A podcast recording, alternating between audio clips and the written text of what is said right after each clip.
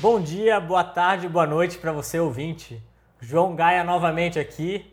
E nós conversamos aqui um pouquinho no programa 8 que quanto menos eu perco, mais eficiente eu sou. Então é sobre isso que vai ser esse nosso programa do Sofá Cana nessa edição, que é o nosso programa de número 9, 10. 10, já? Número 9 ou 10. É tanto programa que a gente não sabe nem mais qual é qual, mas a gente quer entregar o melhor conteúdo para você. E o maior número de programas também, né, João? Com certeza. Se pedirem, nós vamos fazer o programa. Fato, fato. O, quem faz os nossos programas é você, ouvinte, e não a gente que, que estipula as ideias, né? A gente Com tem um, certeza. um pré-determinado, mas a gente quer entregar Com- o melhor. Como nós não sabemos de, de tudo, nós vamos convidar os especialistas para vir aqui também falar, né? Com certeza. Com Acho certeza. justo.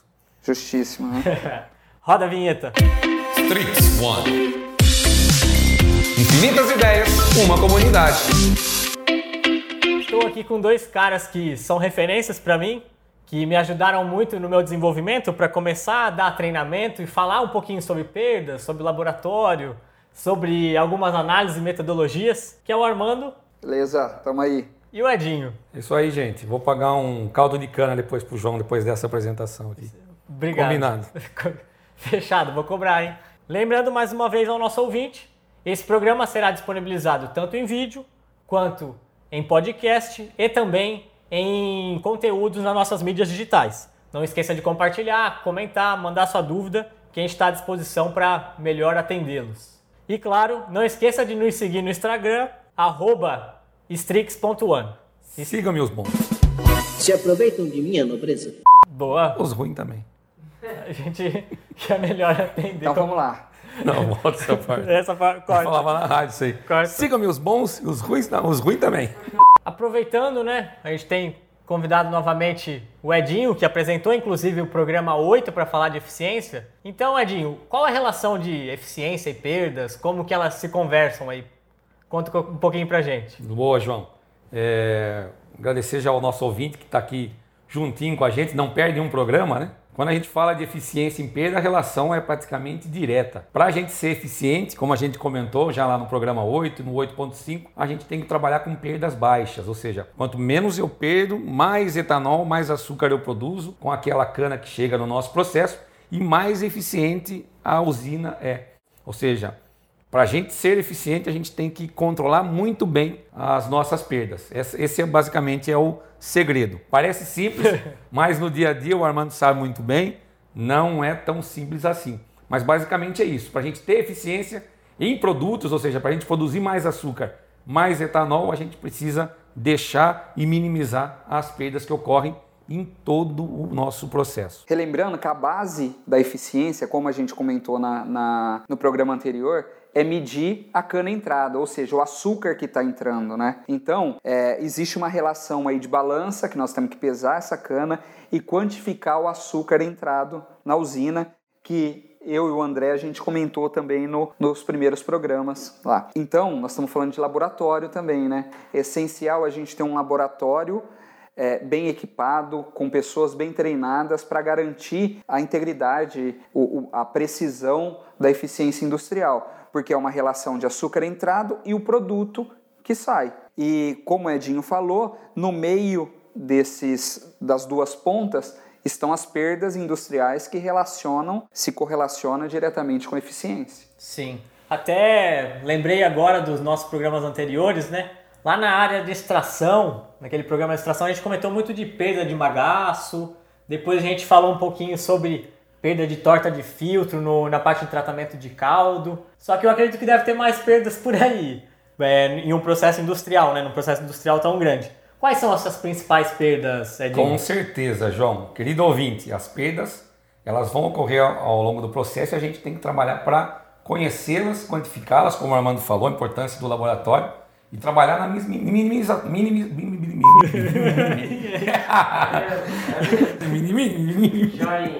Então a gente tem que buscar minimizar essas perdas que ocorrem naturalmente para a gente ter mais eficiência, né? O Armando tocou no assunto bastante interessante, que é a questão da quantificação da cana, dos açúcares, a gente viu isso num programa, mas a base para o cálculo de perdas é efetivamente a quantificação do açúcar que chegou. Ou seja, a relação dos nossos produtos, açúcar e etanol, com o açúcar da cana, vão gerar as eficiências e os rendimentos. E quando a gente fala de perdas, nós também relacionamos esses açúcares, essa perda no bagaço, na extração, e outras que a gente vai comentar, com o açúcar que entrou na cana. Então, o trabalho de quantificação do açúcar que chega na matéria-prima, ele é fundamental. A importância do laboratório, ela vem para agregar informações de perdas, de eficiências, de rendimento, de qualidade de matéria-prima. O laboratório ele é, ele é, muito importante, né, Armando? Sim. E nós comentamos no programa sobre extração que a extração máxima hoje de uma moenda que a gente encontra é por volta de 97 também falamos sobre difusor, que o máximo é 98. 98. Então, o que, que a gente está dizendo com isso? Está dizendo que a gente perde de, se for moenda, 3%, se for difusor, 2% de todo o açúcar que entra. Então, como que a gente chega nessa porcentagem?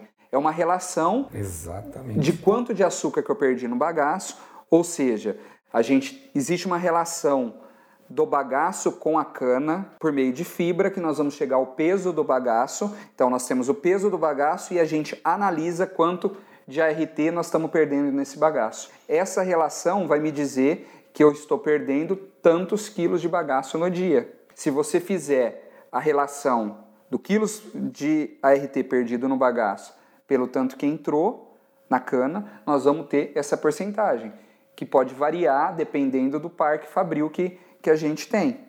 Pode chegar em até 6%, né? Pode. 6, 7%, dependendo dos problemas, né? A gente está falando de perda de bagaço de no mínimo de 2%, condições de excelência, e chegando a 6, 7% em situações extremas, né? E complementando a pergunta do João, a gente tem aí a perda na extração, que é a perda do bagaço, a perda na torta relacionada ao tratamento, ou seja, processo de decantação, geração de lodo, filtragem do lodo, geração da torta que carrega ainda açúcar. Além desses dois pontos de perda, nós temos as perdas da fermentação e as perdas da destilação. As perdas da fermentação relacionadas aos subprodutos, que a gente falou no programa 8. As perdas de vinhaça e flegmassa relacionadas à destilação. E temos perdas também que estão relacionadas a operações de vazamento, transbordamento e até de lavagem do parque industrial, lavagem da cana em algumas situações. Hoje a gente tem a cana colhida mecanicamente, não é mais uma cana manual. Alguns clientes ainda têm cana manual, mas basicamente a gente não tem mais uma operação de lavagem de cana. Antigamente a gente tinha que lavar a cana para retirar impurezas, enfim, a cana era queimada, era uma condição diferente. E nessa operação de lavagem de cana também a gente tinha uma perda considerável por lixiviação mesmo do, do material. E as perdas que ocorrem aí, que são realmente desperdícios e acabam acontecendo, são as perdas por vazamento, transbordamento, Sim. é dorna que derrama porque espumou demais, é tubulação que está com vazamento, o processo é contínuo e quando ele dá os breaks, dá as paradas, a gente tem esse descompasso, é material que estava em bombeamento que volta para trás, vai para a canaleta, vai para o ralo. Então a gente ainda perde muito açúcar em águas residuais, ou seja, vazamento e transbordamento. Então... São os principais pontos que nós temos de perda que a gente consegue determinar na indústria, né, Armandão? Então, todo, todos esses pontos a gente tem que tomar cuidado e deixar com que as perdas continuem baixas. Assim. Exatamente, a gente tem que cuidar efetivamente, medir, monitorar todos esses pontos. Então, faz, fazendo um resuminho aí. É. E lembrando. Todas né, as perdas determinadas. As perdas, lembrando ao ouvinte, perdas em ART, né? Açúcares redutores totais. A nossa perda é em ART. ART. Ou ainda em AT quando a gente trabalha com a técnica de cromatografia. É uma análise é. mais específica que a gente pode abordar também em algum programa. Exatamente. É isso que eu ia chamar. Nós não falamos das evoluções. As únicas determinações que a gente falou foi a partir da metodologia da prensa, que era a relação de Paul e o BRICS. São essas duas análises que a gente comentou. Então, se vocês quiserem saber mais sobre isso, faça suas perguntas Exato. que nós vamos responder. Então vamos pedir para a edição aí fazer um resumo de todas as perdas determinadas aí que a gente tem. Vamos listar lá. Nós temos a perda no bagaço, a perda na torta. Depois nós temos as perdas que nós chamamos de águas industriais. Quais são elas? Perda em lavagem de cana para quem lava cana. Depois, perda em multijato, perda em águas residuais. Águas residuais também são chamadas de canaleta, água de piso, depende um pouco de usina para Água usina. residuária. Água residuária. E temos mais uma perda ainda que o Éder também comentou, que é a perda na destilaria. Com isso, a gente completa as perdas que podemos determinar na usina. Aproveitando, falar um pouquinho da perda no multijato, né? A gente passou e não falou da perda no, no multijato. Primeiramente, o multijato, o pessoal já deve ter visto lá na fabricação de açúcar, que é necessário a gente fazer vácuo para produzir o cozimento, a evaporação do caldo e gerar a concentração necessária para a gente produzir o açúcar. Nessas etapas, a gente utiliza alguns equipamentos e algumas ferramentas para produzir vácuo e conduzir e conseguir fazer essa evaporação com uma temperatura mais branda, visando preservar o açúcar. Esses equipamentos são as colunas barométricas ou multijatos, que trabalham como se fossem trompas d'água, efetivamente, e essa água é utilizada para fazer esse vácuo. E logicamente que essa água também arrasta em alguns momentos o açúcar, essa água fica adocicada e nós temos também aí uma perda de açúcar nessas etapas de, de evaporação, de concentração de caldo, de cozimento de massas. Né? Legal, aproveitando, a gente já falou isso em cada um dos programas, nós vamos frisar nesse programa de novo. Uma perda boa, aceitável, em torta de 0,3% a 0,4%. Existe Em relação ao açúcar da cana, né, Armando? é, exatamente. Águas industriais, a água residual, abaixo de 0,2 é uma perda aceitável. Hoje temos clientes que, a, que abaixo de 0,1 perde. A meta do cara é 0,1. Zero. 0,1. Abaixo disso. Multijato, 0,2 é uma perda, até 0,2 é uma perda aceitável, mas temos clientes que está na segunda casa decimal. 0,05%. Então, é, são perdas bem baixas e temos que controlar. E lavagem de cana, hoje nós temos clientes que nem lava mais cana. Quando se lava Zero. cana, chegava assim em torno de 2%. Se lavar a cana inteira, como é hoje, pode chegar acima de 1% Cana de picada, perda. né? Mecanizada. É, mecanizada, exatamente. Pode chegar a quanto? Até 1% de perda. Então a gente tem aí. Vamos extinguir essa lavagem de cana, A né? maioria dos clientes, maioria não, quase que todos os clientes não lava mais cana ou lava em momentos pontuais. Entendi. Uma cana que está vindo muito suja. Ou lava apenas a mesa, É, a mesa. metálico, alguma coisa assim. Entendi. São perdas bem, bem reduzidas, tendendo a zero mesmo. Então, Armando, é de suma importância essa quantificação dessas perdas, né? Eu acredito que qualquer erro analítico na hora da gente estar lá fazendo análise e tudo mais desse ART, dessa quantificação, a gente tem aí um, um, um problema grande que pode vir a se tornar algo muito maior e que dê um pouco de dor de cabeça pra gente. Fala um pouquinho assim pra gente sobre essas quantificações, importância e tudo mais. Todas essas perdas, a gente sempre vai ter que quantificar o volume dessa perda e saber quanto de açúcar eu tenho nesse, é, nesse material. Então vamos lá.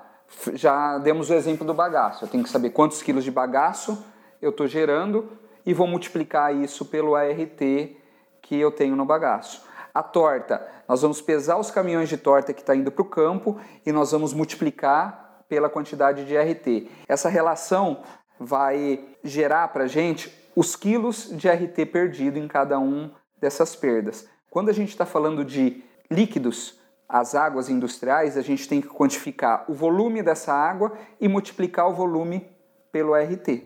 Entendi. Com isso, nós também vamos ter o quilo de RT perdido. Lembrando que a relação dos quilos de RT perdido pelo açúcar entrado, nós vamos ter, uma, Açúcar por... da cana, né? Sim. nós vamos ter uma porcentagem de perda Sim. em relação ao açúcar que entrou. E aproveitando assim, né, que a gente está falando de quantificação, eu acredito, como o volume é tão grande assim, né, vamos pensar em, sei lá, quantos metros cúbicos de água que, que se utiliza e que vai embora aí por dia, é, como que é feita essa quantificação dessa quantidade de água? Eu vou lá, pego um copo e pego lá aquela um pouquinho de água, já levo para o laboratório. Como que é, que é feito assim essa questão? Porque eu Legal. imagino que Muito boa pergunta, pô, fica um pouco complicado eu ir lá pegar um pouquinho de água, que seria 200 ml ali, talvez, para sei lá, mil metros cúbicos que passou, 100 metros cúbicos que passou. Pergunta a colocação do João aqui, ouvinte, bastante interessante e abre uma série de discussões. Ele falou de ir lá buscar com um copinho e tal, naquele volume de água, a gente já está falando de amostragem, né? Ir lá buscar essa amostra, coletar um copo, trazer para o laboratório. É um tipo de amostragem, pontual, mais, mais rústica, mas em alguns momentos ela foi utilizada. Então a gente abre essa discussão de perdas falando de amostragem contínua, amostragem pontual, a questão de ir lá buscar um copinho de água. Tem a questão das tomadas de volumes, então o Armando falou muito bem que para a gente medir as perdas, nós precisamos do dado analítico, do ART, da água, da torta, do bagaço, enfim. Precisamos do laboratório medindo os teores de açúcar e nós precisamos desses volumes e desses pesos.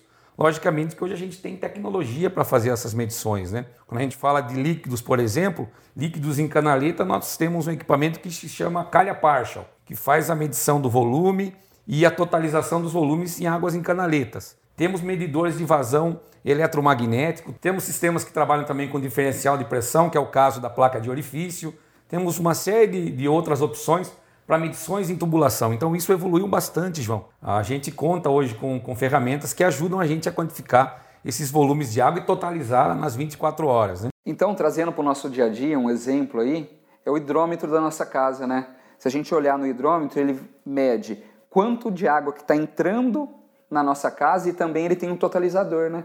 Então a gente sabe quanto que entrou num período. A gente paga por, mês. Na usina, normalmente a gente fecha isso daí diariamente. Exatamente. Então todos os dias a gente vai ter qual é o volume que passou por, seja por tubulação ou seja por canaleta, independente do, do tipo de medição, nós vamos ter esse totalizador. Medidor de vazão, então, é basicamente isso que o Armando colocou para gente. De forma mais simples, a gente tem na nossa casa, todo mundo mede a água que é recebida, né? ele faz a totalização, faz a medição horária e na usina é muito parecido com isso. A gente tem sistemas que fazem a medição dos volumes de água, totalizam nas 24 horas, ou seja, dentro de um dia, para que a gente possa, com as análises do laboratório, também calcular as perdas em relação ao açúcar da cana. É... A amostragem contínua, Armando? Exatamente, eu ia falar sobre isso. Nós estamos falando de muito material. A gente gera É muito coisa. bagaço, a gente gera muita torta, muitas águas. Milhões de litros de água. Então imagine você tendo milhões de litros de água, você representar bem tudo aquilo que está saindo. Existe um trabalho muito grande para se quantificar corretamente, representar bem essas águas. E isso são os amostradores contínuos. Exatamente. O João deu o exemplo aqui do copinho, né? A pessoa ir lá fazer a coleta com um copinho, o analista se deslocar até um ponto de coleta, uma canaleta onde a gente tem água residual, com um copinho a cada três, a cada cinco horas, uma vez por dia. Isso é uma amostragem que a gente chama de pontual, né? O analista vai de tempos em tempos, coleta uma amostra que é instantânea, é pontual, enche um copinho e traz para o laboratório. Quando a gente fala de coleta pontual, é como a gente está tirando foto né, do, do processo.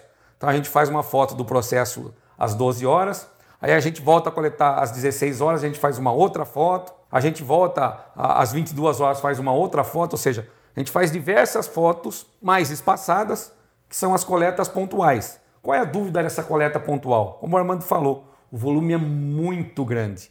Então, fazer fotos do processo, muitas vezes a gente não consegue representar o que aconteceu no meio entre uma foto e outra. Pode ser que entre uma foto e outra tenha ocorrido um vazamento muito grande de material açucarado e a gente acabou não pegando, porque naquele momento não tinha foto para ser feita. Não tava naquele frame. Não estava naquela. Exatamente, gostei da palavra, naquele frame.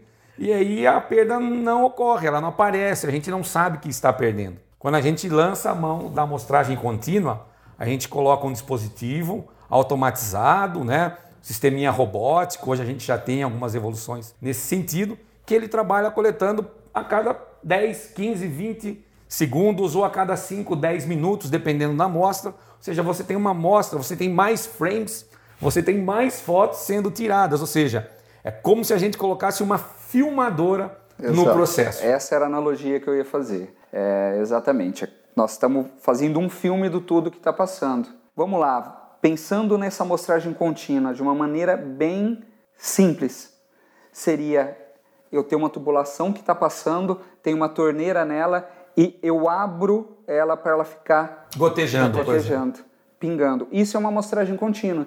O tempo inteiro ele está coletando uma quantidade pequena do fluido que está do passando. fluido que está passando. Se eu fechar um pouquinho mais essa torneira, em vez eu posso mexer na velocidade de gotejamento, Mas eu vou estar. mas eu vou estar representando. É lógico que eu não posso distanciar muitas gotas, Claro. distanciar muitas fotos. Aí não vai ser um filme, certo? Sim. Eu só vou ter um filme se eu- as fotos forem próximas uma da outra. Igual a gente tinha lá a brincadeira. Você não teve isso daí, João, que você é muito novo, mas eu o Edinho com certeza. Estamos chamando de velho. Tinha um chiclete, que eu não lembro qual era, que vinha um bloquinho que era desenho animado. Você fazia Ah, isso aí eu já fiz na Você passava na assim escola. e parecia os desenhos animados do, do, É. do passado. É isso. Várias São várias fotos. fotos, mas elas estão tão próximas uma da outra que dá um movimento e representa bem.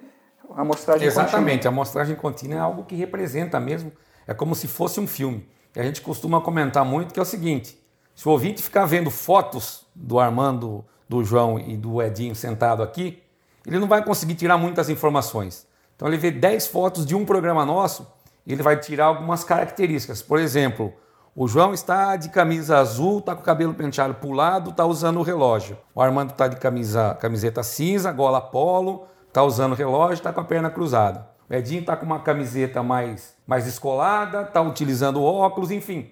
Essas são as informações que a gente tira das fotos. Eu não consigo tirar, por exemplo, uma informação Não tem conhecimento, de, né? de, de comunicação de outros de outras é, por exemplo de outras qualidades por exemplo o João ele fala muito bem quando ele está na função de moderador o João tem um conhecimento muito bom olhando foto você não sabe o total a gente não consegue Sim. descrever uma pessoa no total a gente vai ver característica física mas personalidade é, e outros detalhes a gente não consegue conhecer E mais ainda, só a gente vê a rede social. Falamos de foto, vê a rede social. Tem gente feia na rede social? depende Mas nem na a- foto de perfil não É igual a gente, se a gente fosse tirar foto, não ia aparecer gordo, não Imagina. ia aparecer Tá. torto, não, não ia aparecer esses erros que a gente tem aqui Sei. não iam gaguejando. Agora o vídeo já, Gaguejou. já mostra mais. né? Exatamente. É, é- é o que acontece nas perdas industriais. Se você for fazer uma coleta pontual, Pode ser só coisa boa. ninguém vai coletar na hora ruim, Você vai buscar a amostra a hora que tá tudo na bem. hora que tá tudo bem. A hora que tá ruim, o operador fala, "Ô, não dá para coletar agora, volta Então- depois. É. Tem Mas muito. Vai mudar a realidade da usina? Não vai mudar a realidade da usina. Vai, é, ela tá ruim. Então, se coletar pontual, você tá escondendo as coisas. É a mesma coisa, tirar foto minha. Ah, tira desse lado aqui que eu não Que é o meu pareço melhor torto. lado. Viu? Mas não vai mudar que esse lado meu é torto. Vou continuar É, sendo exato. doido. É isso daí. Exato. Diferente Armando. do vídeo, né? Que já fica exposto. O vídeo pega tudo, né? É. O vídeo mostra outras. O vídeo mostra outras qualidades. Por exemplo, não só quesitos físicos, a cor da roupa, a cor do cabelo, se usa Sim. ou não o óculos. Mas enfim, se a pessoa se comunica bem ou não, se ela pergunta, se ela interage. Claro. é, isso a gente consegue realmente ter mais informações com o vídeo, Exatamente. que é a amostragem contínua, né? Sim. Então, com o vídeo representado, eu consigo ter todo um, um apanhado geral do que está acontecendo na minha usina, né? Um histórico, se eu, né? Se eu tirar somente uma foto, pode ser que eu veja como ela boa, eficiente, como a gente diz, né? Que está perdendo pouco, mas não é bem assim, né? Não é uma realidade, não é uma verdade, né? Exato. A amostragem contínua ela representa muito mais um período do que a amostragem pontual. E eu sabendo exatamente os meus, as minhas fraquezas, eu consigo atuar para melhorar, Isso vale para o nosso dia a dia, para a nossa vida. Né? com certeza. É nos conhecendo que a gente vai mudar os defeitos e vai Melhoria contínua, melhoria né? contínua. É exatamente para a usina. Conhecendo onde a gente perde, às vezes dá medo, né? Você imagina uma usina que não mede nada, tem uma perda indeterminada alta, que é o que a gente vai falar, mas às vezes tem medo ou não quer medir algumas perdas com medo do que vai acontecer. Pô, imagina se eu descobrir que a minha extração está com uma perda muito alta e é ela que está afetando a minha eficiência. Ótimo, porque aí a gente vai ter oportunidade de resolver e melhorar o setor. Não conhecer é o perigoso, né? Tapar o buraco que tá indo dinheiro, né? Sozinho com a Exatamente. peneira, né? Exatamente. E o Edinho comentou um negócio sobre perda indeterminada. É, a gente falou de perdas que, pelo que me parecem, como a gente tem análises, a gente determina elas e sabe aonde atuar. O que, que seria essa perda indeterminada, Armando? Muito boa essa, essa pergunta e é, esse questionamento é um das perguntas que eu mais recebo quando eu estou visitando usinas, é, que é o entendimento dessas perdas indeterminadas, por que, que ela está alta, por que, que ela está baixa, ela é real, ela não é real. Dá para a gente ficar discursando aqui Concordo. o Eu- dia eu- inteiro. Eu, inclusive, já tive algumas histórias assim. Ah, é, aonde está minha perda indeterminada? Então vamos lá. O que que é perda indeterminada? Como o nome já diz, é aquela perda que não é determinada, ok?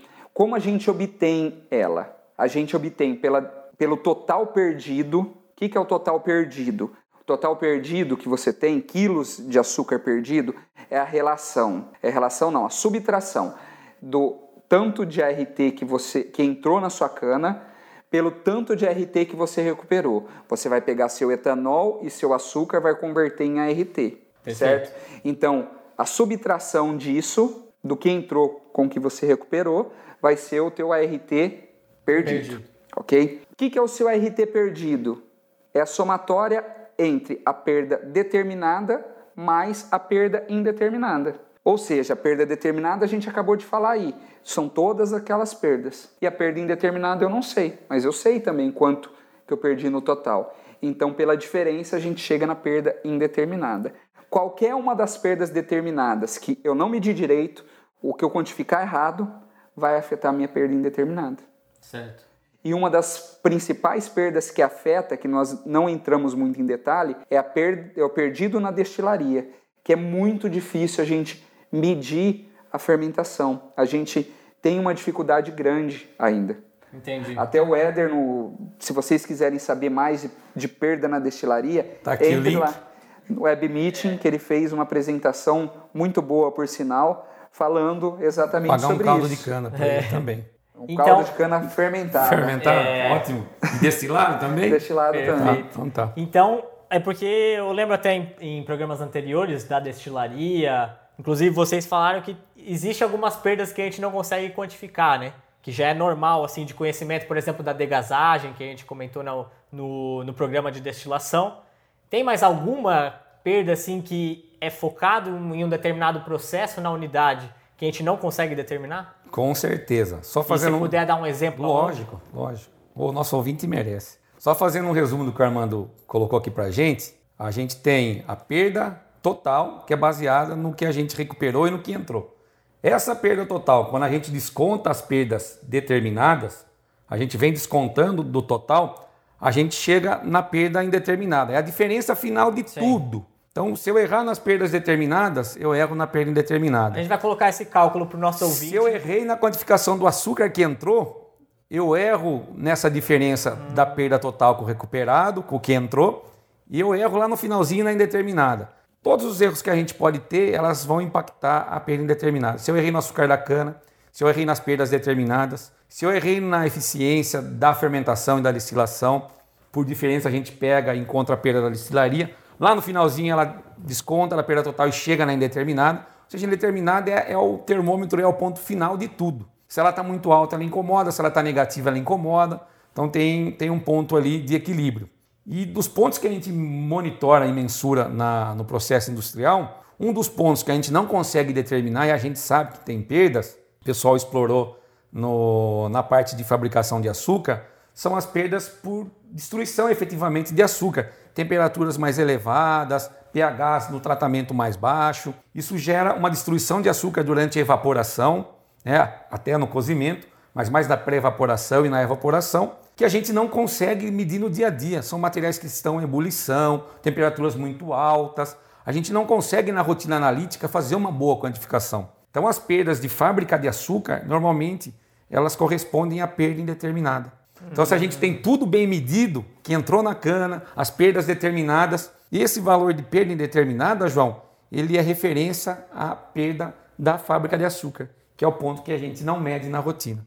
Então a perda indeterminada, quando está tudo bem medido, ela é um indicativo da perda, da destruição de açúcar lá na etapa de fabricação, de recuperação dos açúcares. Então, como a gente falou no episódio que fala de fabricação de açúcar, se você não tiver uma fábrica de açúcar, só destilaria, essa perda indeterminada tende a ser zero se eu Exatamente, tiver Armando. tudo bem medido. Entendi. Já se eu tiver fábrica de açúcar, isso pode variar.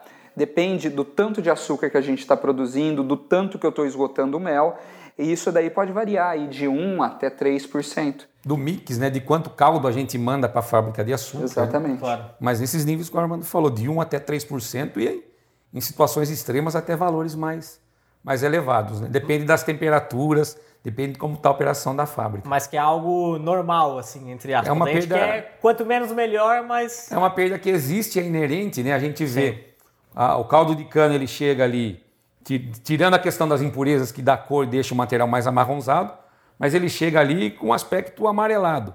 E o melaço final da fábrica de açúcar, a gente até pode colocar na edição, o melaço ao final ele é escuro. Caramelo. Seja, é um caramelo. Caramelo. São reações. Ele é uma cor de um refrigerante, de Cara- cola. Caramelo, o que que é? Açúcar queimado, Açúcar é isso? queimado. Quando a gente era Exatamente. criança, fazia o Exatamente.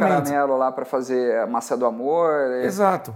Então essa queima desse material, essa geração de caramelo É essa e outros compostos, ácidos, enfim, é a perda que a gente tem na fábrica de açúcar. Fica Legal. evidente na coloração. Muito bom. Acho que agora eu vou ter mais know-how aí para falar de perdas no- nos treinamentos que eu vou estar dando. Tá usando umas palavras internacionais É. esse menino, hein? A gente vem, vem aprendendo, Fazendo aula né? com o Fernandão. É isso aí. Eu tenho o glossário dos nossos ouvintes e eu tenho o meu glossário. Nos últimos programas eu anotei alguns que o Bruno falou. A gente vai anotando de cada Bioma, um. bioma, ele Bioma. falou. É, teve outras. Agora já tem know-how, já tem frame, a gente vai, Frame vai, vai adicionando. fantástico, hein? Mas eu gostei muito dessa, dessa aula aí, acredito que o nosso ouvinte também. Caso ele tenha alguma dúvida, a gente se coloca à disposição, né? É só ele comentar que a gente já, já tenta sanar essa dúvida o mais rápido possível. Faltou falar algumas coisinhas sobre amostrador ponderal, que eu sei que também é um outro método de amostragem, mas eu acredito que a gente deixa para um outro programa aí, algo mais específico. E claro, se o nosso ouvinte pedir, a gente, gente vem aqui entrega. para falar só sobre amostragem e importância do laboratório e tudo mais, tem, tem bastante Detalhar um assunto. pouco mais a importância do laboratório também, a gente pode fazer num próximo programa, né? Sem dúvida. Falar como se coleta, né, em cada ponto, Sim. como é a rotina da usina, tudo isso daria pra gente falar muita coisa ainda, mas estamos estourando o nosso Falar tempo, das né? técnicas, né? entrar na cromatografia, entrar em outros. Claro. Exato. É, o Enon Lane, né? O Lane Enon, Lane Ainon. Aí tem também Mais coisa para adicionar. conceitos aí que o pessoal. Mas enfim, tem bastante coisa pra gente tratar com os nossos ouvintes, né? Não, Isso é importante. Muito bom. Muito bom o bate-papo. Com isso, ouvinte, a gente encerra a nossa primeira temporada do nosso Sofá Cana. Acredito que foram bastante episódios aí pra gente conversar um pouquinho do Dez. processo industrial, mas eu queria deixar o convite aberto para você, para você ouvinte, que deixe seus comentários, deixe a sua pergunta da Tia Inês, do Vô Luiz, da mãe do Edinho, Da dona, Dona Cida. Cida. da Dona Cida, que a gente vai estar totalmente à disposição e querendo talvez essa segunda temporada. Acho que foi um programa muito legal. A gente conseguiu passar bastante, bastante informação. E, e acompanhem nossas redes sociais, nas nossas mídias, a Strix.one, que a gente quer entregar o melhor conteúdo para você, entregando valor e que você se, se desenvolva também com esses conteúdos que a gente está propondo. Lembrando aí que a segunda temporada vai ser baseada, né, basicamente, em todos os temas que ficaram ainda em abertos, nos seus comentários, na interação, nas perguntas que vocês estão deixando em cada um desses episódios da primeira temporada. Então, a tua contribuição foi muito importante e vai ser muito importante. Continue deixando aí comentários para que a gente possa trazer para vocês na nova temporada. Agradecer também todos os participantes, não só os ouvintes, mas os participantes do bate-papo, Éder, João, Armando, Bruno, André, Luiz e também a Fermentec que nós não podemos deixar de agradecer, porque afinal de contas nós trabalhamos na Fermentec e é a nossa base. Com certeza. A nossa universidade, o nosso aprendizado veio da Fermentec. Com certeza. E a gente conta com isso, né? Acho que é isso que o, que o nosso ouvinte quer. Conteúdos de qualidade e que ele se desenvolva aí e consiga entregar, consiga repassar esse conteúdo na unidade dele, né? Ou não unidade, simplesmente o conhecimento que ele quer adquirir. Até a próxima então. Até a próxima. Beleza, beleza, gente. Valeu! Fim da primeira temporada. Isso daí é Strix One. Infinitas ideias, uma comunidade.